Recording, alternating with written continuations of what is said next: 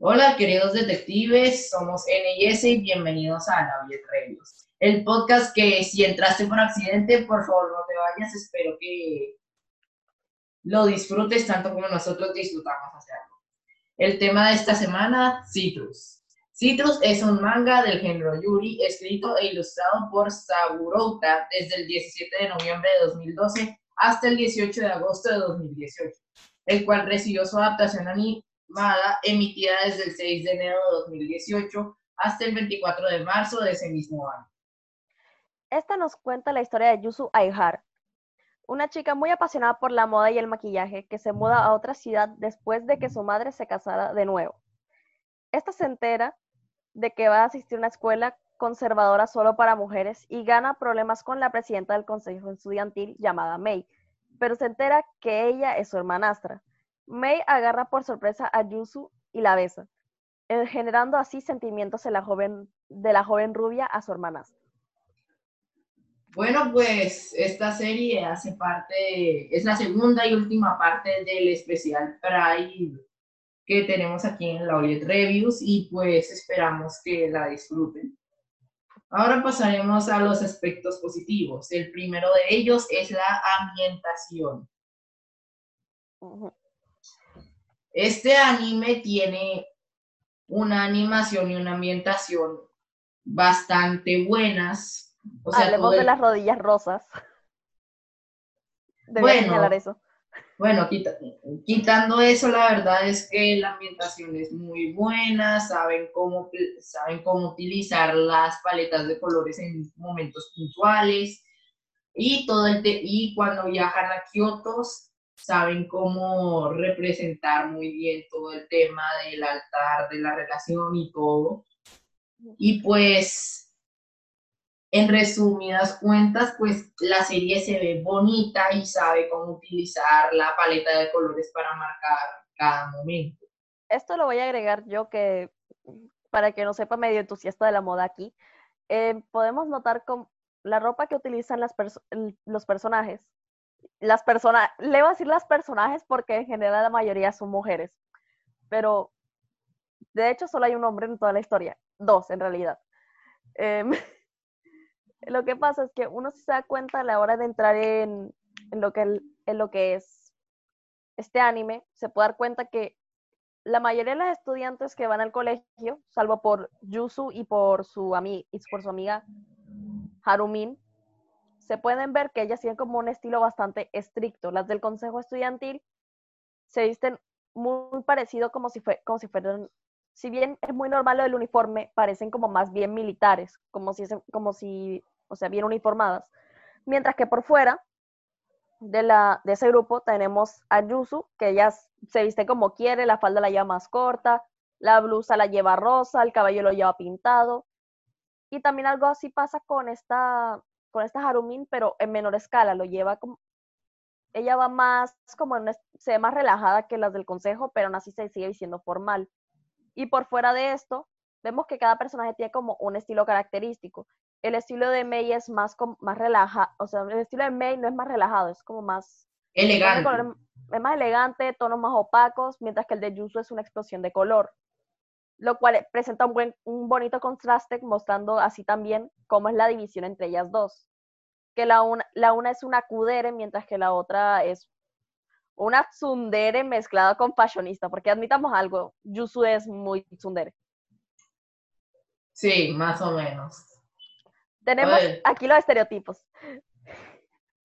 La Tachi, o sea, no sé, en realidad no sé quién es la activa y la pasiva aquí. Yo quiero pensar que las dos son, las dos son versátiles, pero lo voy a poner así. Tenemos a la, a la activa distante, Kudere, etcétera, y a la pasiva Tsundere, entonces. Es un buen contraste. Bueno, sin, sin, nada más que agregar en este punto, pasemos al siguiente, que es la evolución de personaje. A ver, las series que nosotros solemos analizar son series que tienen una muy, unos personajes con una evolución bastante buena y esta serie pues obviamente no es la excepción. Empecemos por May, que es el personaje con la mejor evolución de toda la serie. ¿Por qué? Porque está todo el trasfondo que tiene con su padre y con su abuelo está muy bien trabajado. Ella, a pesar de que su padre solo apareciera como por uno o dos capítulos, ella en esos dos, en ese, en ese o esos dos capítulos se logra desarrollar de una manera muy buena, porque ella logra entender que su padre abandonó esa vida porque no la quería y ella estaba intentando mantenerlo todo bien hasta que él volviera, pero ella no, ella estaba siempre pensando en sí misma y no en su padre. Entonces, cuando logra entender eso, es cuando dice, yo quiero continuar haciendo lo del consejo estudiantil y todo, pero lo quiero hacer porque esta vez lo quiero hacer yo, no porque esté esperando a que mi papá tome, su, tome mi lugar cuando vuelva, sino porque esta vez lo quiero hacer yo. Aparte de que pasa de, de utilizar esto, su sexualidad como para intimidar a las otras personas, como lo vemos en la escena del baño, algo provocativa, como en el episodio 2 creo que es. Pero... Sí, creo que fue el episodio 2, luego estaba el 1, luego estaba el... Todos los episodios pasa algo, hay que aclarar eso. Exacta, exacto. Y es como que ella va desenvolviéndose muy bien en la historia y pues logra entender que, y pues logra desarrollar un sentimiento de amor pues sincero hacia Yusu. Y hablando de Yusu, esta también tiene una muy buena evolución. Como antes de que procedamos con Yusu, de nuevo, cabe, como mencioné antes, eh, Mei es una kudere. Tú la ves al inicio y es fría, apartada, no, no suele hablar mucho, si bien si habla, si habla porque tiene que hacerlo en esta, en la trama, si no, no hay, si no, no hay trama en estos momentos. Em, entonces, ella se mantiene siempre muy fría y distante con todo el mundo, pero al final es, es básicamente un osito lleno de amor, lleno de amor que no lo ha querido sacar en mucho tiempo. En especial después del descubrimiento de la oreja. Sí, cierto, se me ha olvidado eso. bueno, ahora sí sigue con lo de Yusu. Con lo de Yusu. Bueno, continuando con Yusu, esta también tiene una evolución, pasando de ser ese estudiante rebelde que no quiere hacer, que no quiere seguir las reglas y que piensa que todo, que todo en la vida es conseguir novio y todo lo del amor, a pasar a ser una persona mucho más responsable y mucho más enfocada en la escuela, porque pues no sabía que se iba a meter en una escuela muy conservadora como la es de, como es la escuela, que no me sé el nombre, pero la escuela la Aihara. En realidad la academia se llama Aihara.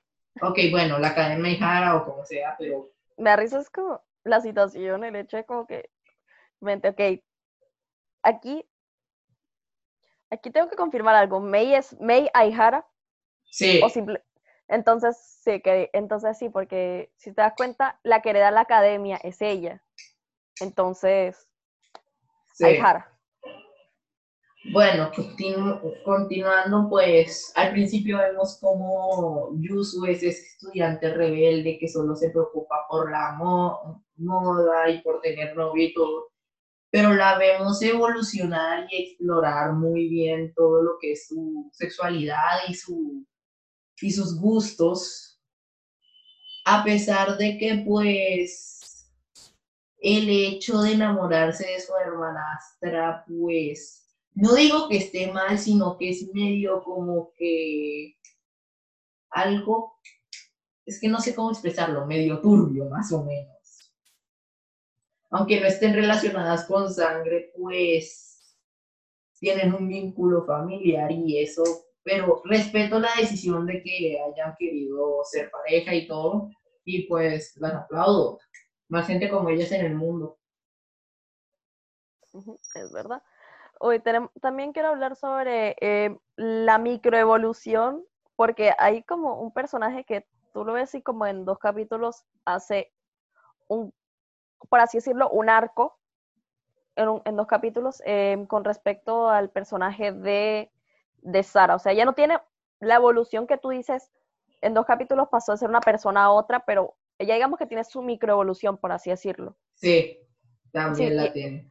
Sí, tiene su microevolución, es de que, ok, me gusta esta chica, la voy a tener, es el destino, no sé qué. Luego se entera de que esa chica es May, que le gusta a Yuso. y decide, decía, mira, la verdad, yo sí, como menciona Nina, el personaje me, en general el personaje de Nina no, no cae bien en, ni a N ni a mí. Creo que yo, creo que yo detesto a Nina más que ese.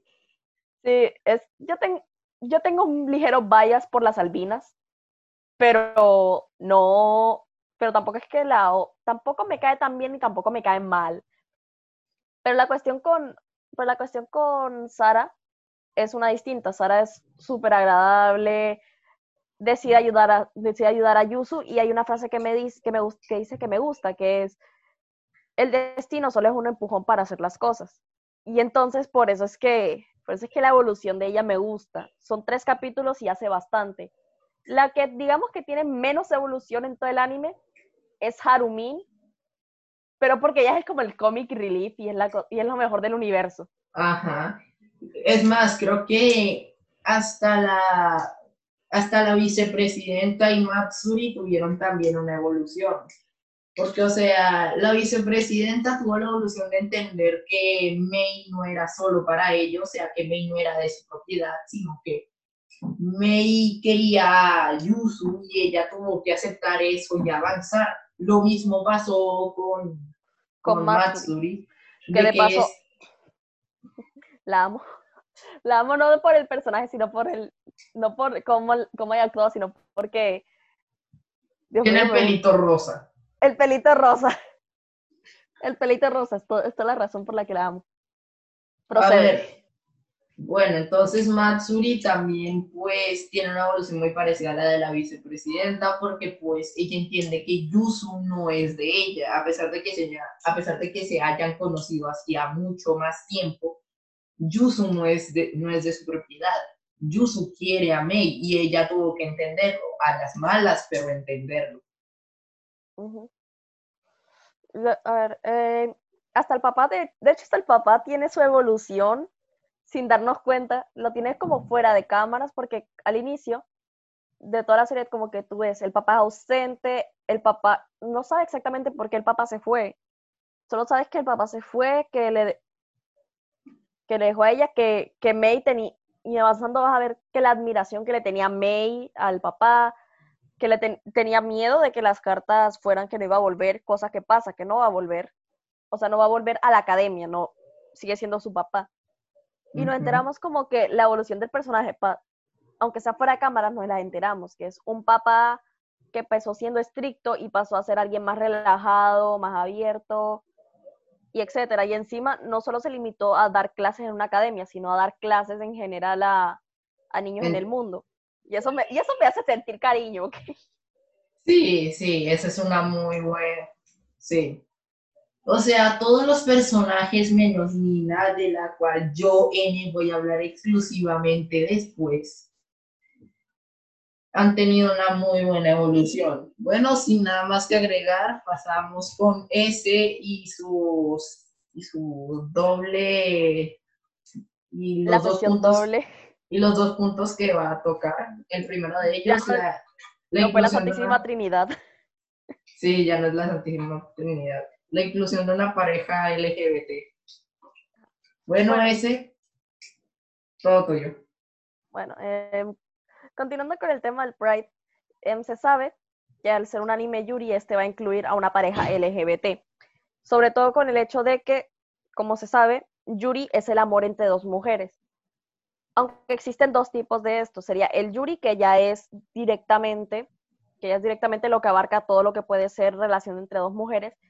Y luego tenemos el Shoujo Ai, que es el, que es simplemente amor, no hay tanto sexualidad, no es tan explícito, tal vez, tal vez haya un besito regado por ahí, ese, ese no es el tema en el que estamos hablando, pero en este si hablamos ya de Yuri más fuerte, o sea, ya de lo que llamaré yo Yuri. Yo tengo tres, yo tengo tres niveles para el yaoi y el Yuri. Tengo Shoujo o Shonenai, que es una versión muy light, muy relajada, Yuri, que ya es más intermedio, y luego tenemos ya el yaoi Yuri Hard, que eso entra en otra categoría. Bueno, en el caso es, con respecto al Yuri, tiene que, la relación de una entre dos mujeres, hasta en el mismo Yuri, a veces se mostraba como es en la vida real, que es cómo me puede estar gustando una, o sea, que es algo que suele suceder bastante seguido, es cómo me puede gustar a alguien del mismo sexo.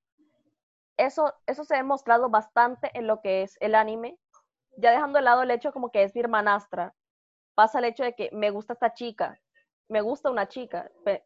Eso se la pasa pensando Yusu, considerando que ella desde muy chiquita lo que quería era tener un novio y viene esta chica llamada May, que es su hermanastra, encima es muy seria y muy contraria a ella, a voltearle el mundo patas arriba. Y pasan todas las cuestiones que podría pasar una, que podría pasar una pareja LGBT antes de empezar a salir. Y encima una chica que aún sigue en el closet, por así decirlo. Yusu se la pasa pero si ella no me, pero si ella no gusta de mí y si todo esto sucede, em, o sea, ya de nuevo, echando de lado el lado de que su, de que su hermana, ella se la pasa es confundida porque ella le está gustando una chica, no le está gustando, no le está gustando un chico, que es lo que se vería como, lo que se considera como normalidad. En realidad no lo es, o sea, me refiero a que normalidad es todo, no sé cómo explicarlo bien esto, me refiero a que normal es que también le puede gustar una mujer. Entonces, y eso empieza también con lo que respecta a la evolución del personaje de Yusu. Yusu, Yusu se termina evolucionando también aceptando las emociones que tiene. Y eso también es algo que, me, algo que también abarca en el tema del Pride, que es, me gusta esta chica y lo sé y estoy segura y no tengo problemas con que el mundo lo sepa. Eso es lo importante. Ahora procedamos a la sección jurista. Brevemente, em, ya no es sección Fuyoshi porque no, porque yo no sé cómo, yo no sé cómo se dice, cuál sería la terminología para decir el equivalente a Fuyoshi, pero para el que ve Yuri. Entonces, por eso es jurista. Tenemos que hablar con respecto a los chips en este, en este, en este anime. Número uno, tenemos a Yusu y a Mei. La cosa más bella, es la cosa más bella del universo, se ven bien juntas. Ellas dos se entienden de alguna extraña manera.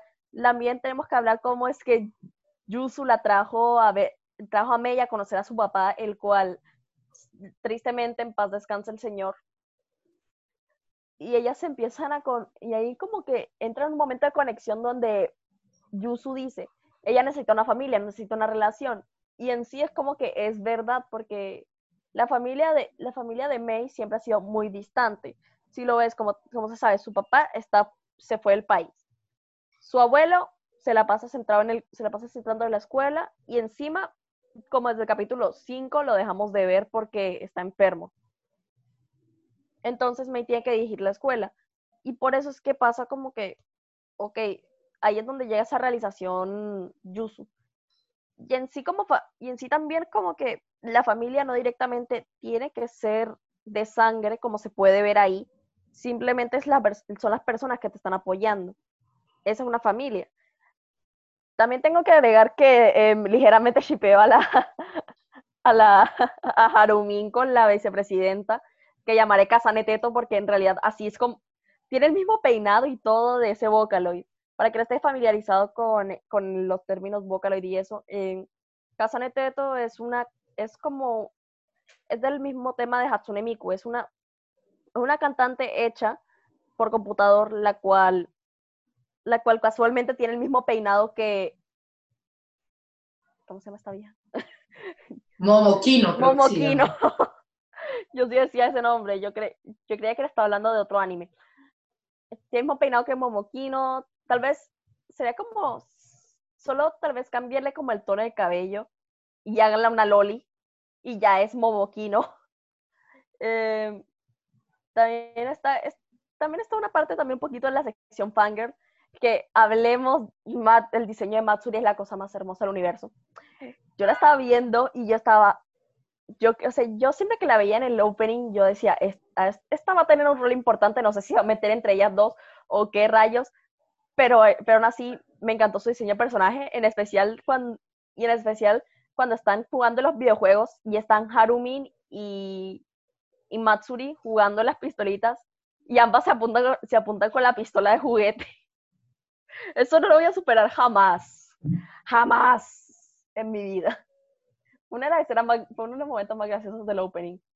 Em, también, a ver, también está eso. También, de no sé por qué Matsuri se, met, se, se, puso a hacer un montón de cosas malas, vamos a admitir eso. Me hubiera encantado, me hubiera, o sea, no me hubiera molestado, como que, ok, como que si se hubiera mantenido con más, mucho más al margen de la relación de, entre la relación de Yusu y Mei, me hubiera gustado más el personaje, pero en sí el, drama que se metió ahí fue bacano, pero también tengo que echar, también, también es un, un aspecto negativo que voy a explicar después. Procede, A ver, bueno, ahora pasaremos a mi sección de waifus, la cual ahora por primera vez va a tener más importancia que la sección jurista slash Fujoshi de ese. Y he de decirlo, el diseño de los personajes no está para nada mal, o sea, para las personajes femeninas que tienen opais, o sea, no se pasan, es algo que te puedes encontrar en la vida real, o sea, Mei es normal. Harumin también es normal. Es más, creo que hasta Nina es normal, o sea, todos los personajes de esta serie tienen un... Todos los personajes femeninos tienen buen diseño. Es más, creo que hasta la mamá de Yusu tiene buen diseño, la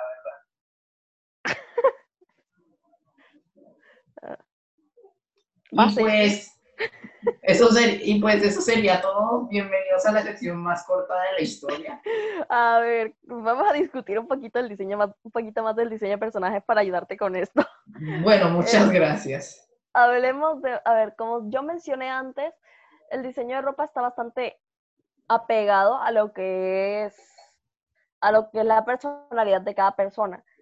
Por ejemplo, ya, ya que expliqué la de Yusu y la de la de May, hablemos también con respecto a lo que es, a lo que es también Momokino.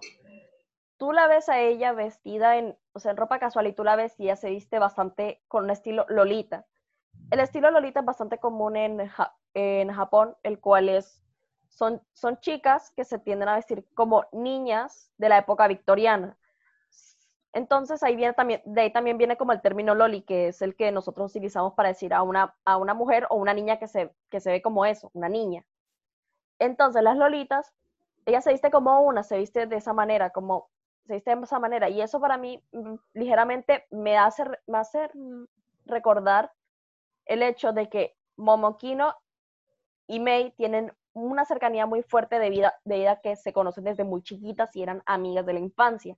Entonces, para mí eso tiene una cierta simbología. Ya pasando al caso de, de, ¿cómo se llama? De Matsuri, tú la ves y ella tiene como, ella tiene un cierto estilo, tiene un cierto estilo bastante marcado, que es, a pesar de que es uniforme del colegio, tú la ves y eso tiene una pinta más, es que no, no, no quiero encontrar esa palabra, no quiero usar esa palabra, pero toca un estilo edgy, que tú la ves y eso es, ella destaca bastante en su diseño, porque aparte de ser una loli, porque sí es una loli, tiene el pelo rosa, cosa que, cosa que hay que contrastar considerando que este es de los pocos animes en donde todo el mundo tiene un color de pelo relativamente decente, de tipo, si van a coger un cabello morado, lo ponen como morado oscuro, que se sabe que es negro. De los que resaltan el cabello como de color vibrantes tenemos a, a Yuzu, la cual es rubia, cosa que no es muy común en Japón. Y luego tenemos a Matsuri, que, tiene el, que ya tenía el pelo gris, creo que era originalmente, gris oscuro. No, lo tenía, no, no lo tenía gris oscuro, lo tenía color negro, negro propiamente. Ok, entonces, pero es como negro grisáceo, esa es la cosa, yo lo veía como así. Un color ceniza, un color ceniza para resumir. Exacto y ella lo tiene ahora de un color muy vibrante como es el rosa chicle, porque sí es, porque yo lo, llamaré así porque así es el color rosa chicle. Ella tiene ese color que destaca, que es bastante, es bastante fuerte. Y luego está su ropa que ya es como en tonos rojos y tiene tonos rojos y tonos azules. Yo pensando en eso, viendo cómo decirlo y analizando cómo es, cómo lo que afectó Matsuri en la relación de Yusu y, y Mei. Mei. Sí, este, sí, va a decir Mei, gracias. Eh, esto tú lo puedes ver que, uno, por los colores opacos, tú ibas a decir va a ser una influencia, va a pasar algo malo, pero por el color vibrante tú ibas a decir que sí va a ser un gran impacto, cosa que sí pasó así. Y por eso es que, y por eso es que el diseño de personaje de ella estaba muy, ye- muy bien hecho. Y luego hablemos de las albinas. Yo no sé, yo no tengo una resistencia con ellas. Yo no puedo contra ellas. Me ganan. ya. Eh, por eso, por eso, también por, tal vez por eso yo no odio tanto a Nina. Pero si me, si me la hubieran dejado como la del opening, como que em, ahí me hubiera mantenido más tranquila, pero sí, pero me la hicieron muy irritante, entonces ya no. Bueno, sin nada más que agregar en mi sección que técnicamente fue de ese porque habló más que yo. Porque tú no me estabas dejando, porque, porque tú no me estabas dejando, porque tú no estabas comentando tu sección. Bueno, igual, bueno, igual muchas gracias. Pasaremos a los aspectos neutros. El único aspecto neutro que yo le puedo encontrar es que al leer la descripción de esto, de este anime, cualquier persona normal que jamás, cualquier persona normal o cualquier persona que esté iniciando en el mundo del anime y que entienda una referencia medio adulta, diría, esto es hentai. Es verdad, es verdad, em, es muy común en, el, en el, los animes hentai incluir amor filial, por así decirlo. Es demasiado común, ya sea entre un hombre y una mujer, dos hombres, dos mujeres, etc. Es demasiado común encontrarse eso en el hentai. Demasiado, incluso más que las lolis. Incluso más que eso. No, pero yo no lo digo por lo del amor filial, sino por técnicamente incesto. Por eso, amor filial. Ah, ok, no sabía que así se decía. Pues ahora lo sabes. Y ahora todo el mundo sabe, el- ya todos saben lo que yo estoy, lo que yo veo a veces. Vaya. Aspectos negativos, porque creo que ya no tengo más nada que agregar. La drama. Como, se mencionó antes, em, en esta historia hay demasiado drama. Me hubiera, a mí me hubiera gustado que hubieran bajado como tres rayitas, considerando el hecho de que la trama hubiera estado bien sin la necesidad de agregar lo que pasó con Matsuri y tal vez, y tal vez sin agregarle un poquito a los personajes de Sara y Nina. No lo digo por nada malo, pues pudieron haber funcionado mejor, pero en sí yo siento que ese drama, con la drama se pasó. Porque uno, Matsuri llegó, ok, o sea, hubiera estado tranquilo como que, que Matsuri llega y se pone casual a, a tirarle la onda a Yusu, se pone a hablarle, intentar ligarle, causando celos en Mei. Pero ahora va a metir, pero me tira uno, el que le roba un beso a Yusu. O sea, eso fue lo, como que lo más bajito que hizo. Dos, se pone a pelear con la Mei.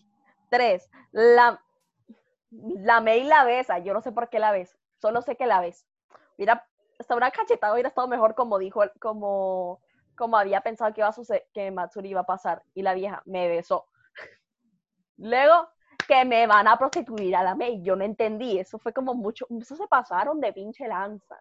Eso fue extorsión, señora. Eso fue una Extorsión. brutal. Yo que, mira, yo que Mei hubiera dicho, "Manda- mándale esa vaina, después se lo explico. Pero es que fue muy. Dude. ¿Pa' qué? ¿Pa' qué? Luego está lo segundo, la drama de, de, de Nina y de Sara. Que esa es como que la drama menos fuerte, pero es la drama aún así. Ujú. Y entonces,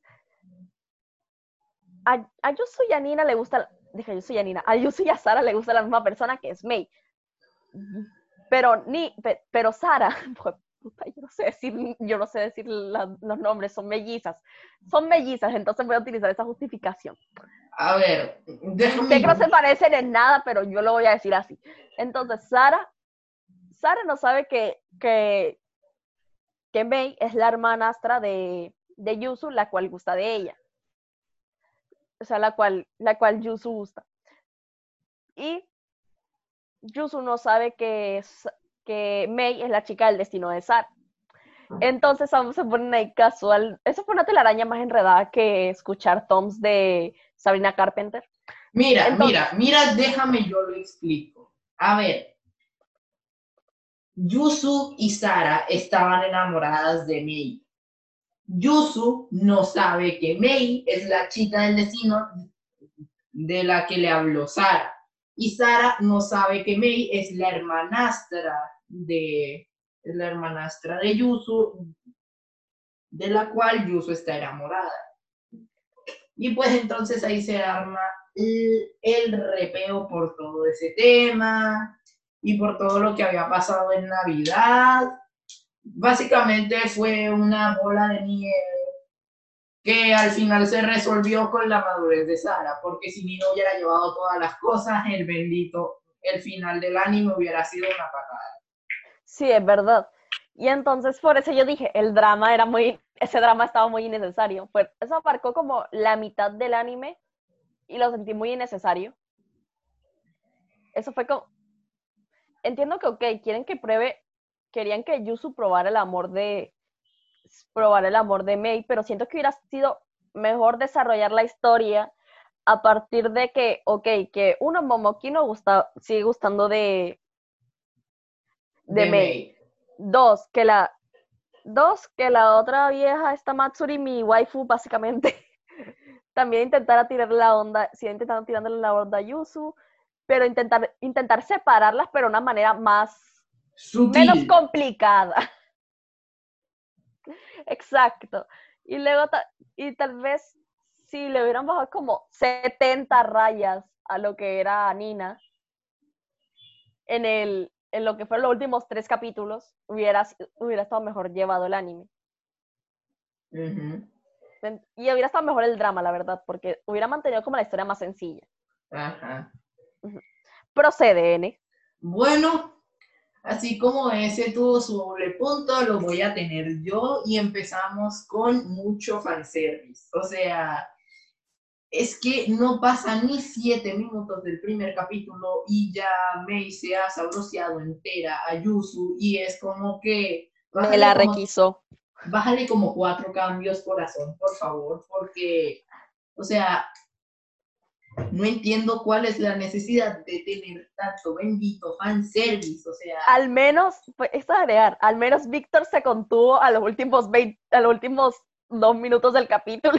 Exactamente, o sea, cálmate un poco, o sea, o sea, utilizan demasiado el bendito fanservice con cualquier bendito personaje, o sea, con Yusi y con Mei lo usan demasiado. Lo hicieron con Harumin en el primer capítulo, que tenía escondido, eh, el teléfono en la Hopais. Y pues, para mi gusto, le hubieran bajado un poco al fanservice y no hubiera quedado tan mal. Y pues, ese es el, y pues ese es el punto del fanservice. Ahora pasemos con la cosa que más me disgustó de este anime, que me hizo, que me hizo rechistar y hasta incluso le pegué un puño en la almohada por eso. La cual es Nina. Miren, si hay un personaje molesto en esta serie, tiene que ser Nina. ¿Por qué? Porque ella no tiene evolución. Ella vive por y para cumplir los caprichos de su hermana tal y como lo mostró en la serie al, al intentar interferir en la relación entre Yusu y Mei. En estos capítulos también empecé a odiar a Mei, porque ¿cómo borras con el codo lo que escribiste con la mano? Tan solamente porque Yusu no, porque Yusu no quiso ser el delicioso contigo, por Dios. Pero la peor de todo esto es Nina. ¿Por qué? Porque esta quiso forzar a que estas dos terminaran para que, para que Sara se pudiera quedar con May. Y eso no es bueno. Tú tienes que vivir para tienes que vivir para cumplir tus metas y ayudar a los otros a que cumplan las suyas, pero no forzar a que los otros cumplan sus metas tan solamente para sentirte orgulloso. O sea, Nina nos dice que estaba enamorada de su hermana y que quería que y que quería que sus metas se cumplieran y que su destino se cumpliera y todo. Pero en una relación así, no solamente tienen que primar las metas de una sola persona.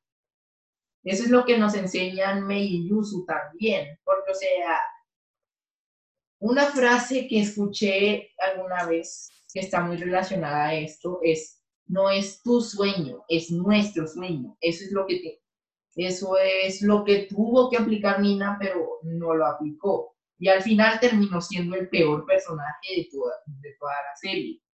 Al menos Sara tuvo un poco de desarrollo porque ella entendió que May no era para ella. Pero incluso después de haber entendido todo, incluso después de haber entendido todo eso, Nina siguió rechistándole y diciéndole que por qué no cumplía su destino. Niña, bájale cuatro cambios, por favor. Con eso te convertiste en el peor personaje de toda tu serie y eso es lo que, eso es lo que me molesta. Y solo en dos capítulos. Sí, lo sorprendente de eso es que en solo dos capítulos me logró molestar más que Juno en toda la temporada de vistas. Y me molestó, y a mí me molestó más de lo que más ella, que la misma Matsuri, que la chantajeó. Sí. que chantajeó a May. Sí, lo peor, sí, lo peor de todo es que Matsuri te puede llegar a caer mejor que Nina. Y conste que Matsuri hizo cosas peores. Eso es mucho decir con respecto a un personaje. Definitivamente. Bueno, ya terminando con todos los aspectos, pasemos a la conclusión del rating y pues voy a empezar yo. A ver, Citrus es una serie que hizo que sacara a mi señora de 60 años que ve telenovelas mexicanas en la tarde mientras se toma un cafecito interior. Sus personajes Básicamente ese. Bueno, sí. Sus personajes se desarrollan y se desenvuelven de una manera excepcional. Su ambientación es muy buena y su mensaje es muy bonito. A pesar de que exagera con el fanservice a veces y detesto con mi alma a Nina. Por mi parte le doy un 9 de 10. Citrus es una, Citrus es una serie que estaba planeando verme desde antes de realizar este podcast. Sin embargo, nunca me dio tiempo. Al inicio no logró llamar mucho mi atención, aunque me pusieran el buen fanservice al inicio. Sin embargo, avanzando la historia, hizo que me interesara cada vez más. He de decir que es un buen anime para ver si ya quieres avanzar más allá del show hay. Amor entre mujeres de manera inocente, con buena animación y evolución de personajes. Con este anime con esto en mente, le doy un 8 de 10 a este anime. Bueno, detectives, esperamos que, esperamos que les haya gustado este podcast. Recuerden seguirnos en Instagram, estamos como en Reviews. Recuerden seguir investigando como nosotros lo hacemos. Y nos vemos la próxima semana con un episodio especial de una nueva sección que les vamos a traer. Estaremos revelando más detalles de esto en nuestro Instagram. Bueno, sin nada más que mencionar, nos vemos, nos vemos en el próximo capítulo. Adiós. Hasta la próxima.